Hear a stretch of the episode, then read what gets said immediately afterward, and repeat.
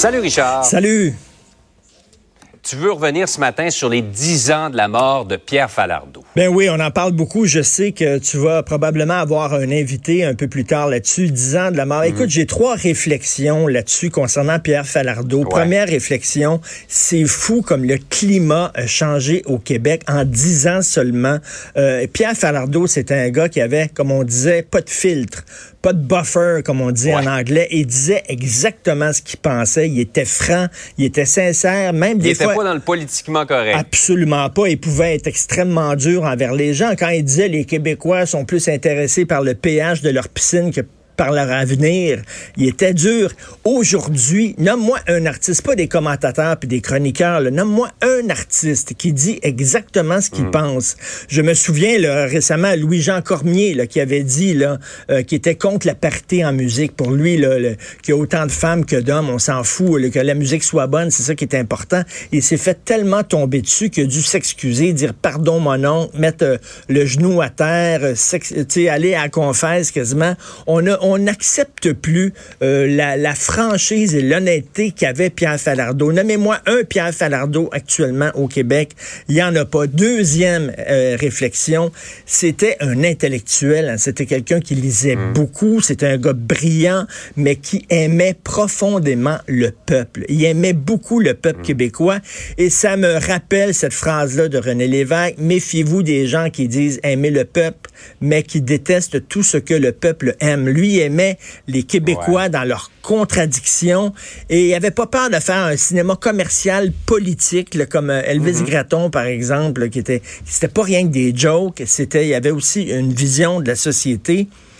Et concernant son, côté, le, son, son idée, son idéal de la séparation, Pierre Falardeau disait la séparation du Québec, c'est une cause qui est honorable en soi. On n'a pas besoin de l'accrocher à une meilleure cause que ça pour la rendre populaire. Tu sais, aujourd'hui, tu vois le bloc, tu vois le bloc euh, puis le PQ, ils disent, euh, hey, si vous vous séparez du Canada, on va être plus vert. Si vous vous séparez, on va être plus euh, socialiste, on va être plus égalitaire, on va être plus à gauche. Tout ça.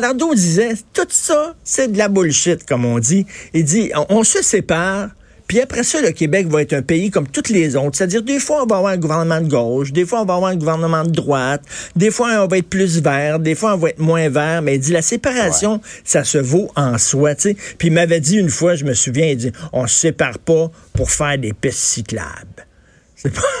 c'est une belle image. Mais c'est vrai qu'on soit d'accord ou pas avec ses opinions. C'est un homme qui avait le courage de ses idées et qui les partageait abondamment. Il faisait pas dans le dans l'hypocrisie, ben c'était direct Tu sais, des gens comme lui et Michel Chartrand, il y en a plus beaucoup maintenant. Tout le monde maintenant se surveille. On met des gants blancs, on marche sur des œufs, on mm. fait extrêmement attention à ce qu'on dit et à ce qu'on fait. On a peut-être un peu perdu euh, de ça, de liberté d'expression.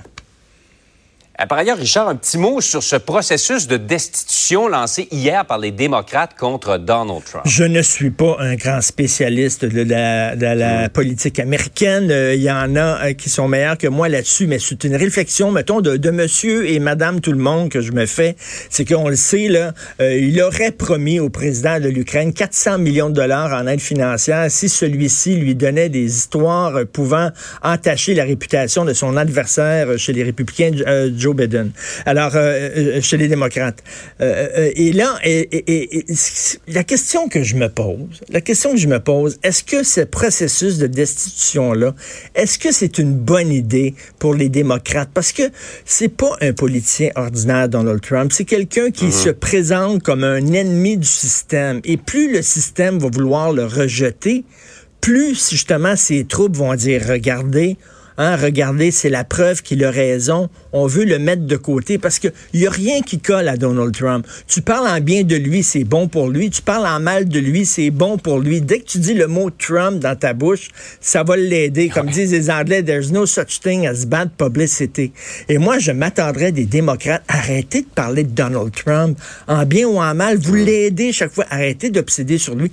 Dites-nous vous nourrissez la bête. Vous nourrissez la bête complètement. Vous jetez du carburant sur le feu. Euh, le processus de destitution institutions, ça va peut-être l'aider au lieu de lui nuire.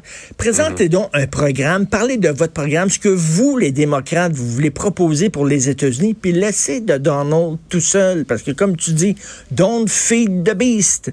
Ne nourrissez pas la bête. Lui, il doit être bien content qu'on parle de lui, parce que parlez en bien ou en mal, mais parlez-en comme on dit au poker, c'est all-in pour les, euh, pour les démocrates et ça pourrait se retourner contre eux. Exactement. Richard, bonne journée, on s'en reparle demain. Merci, bonne journée. Salut.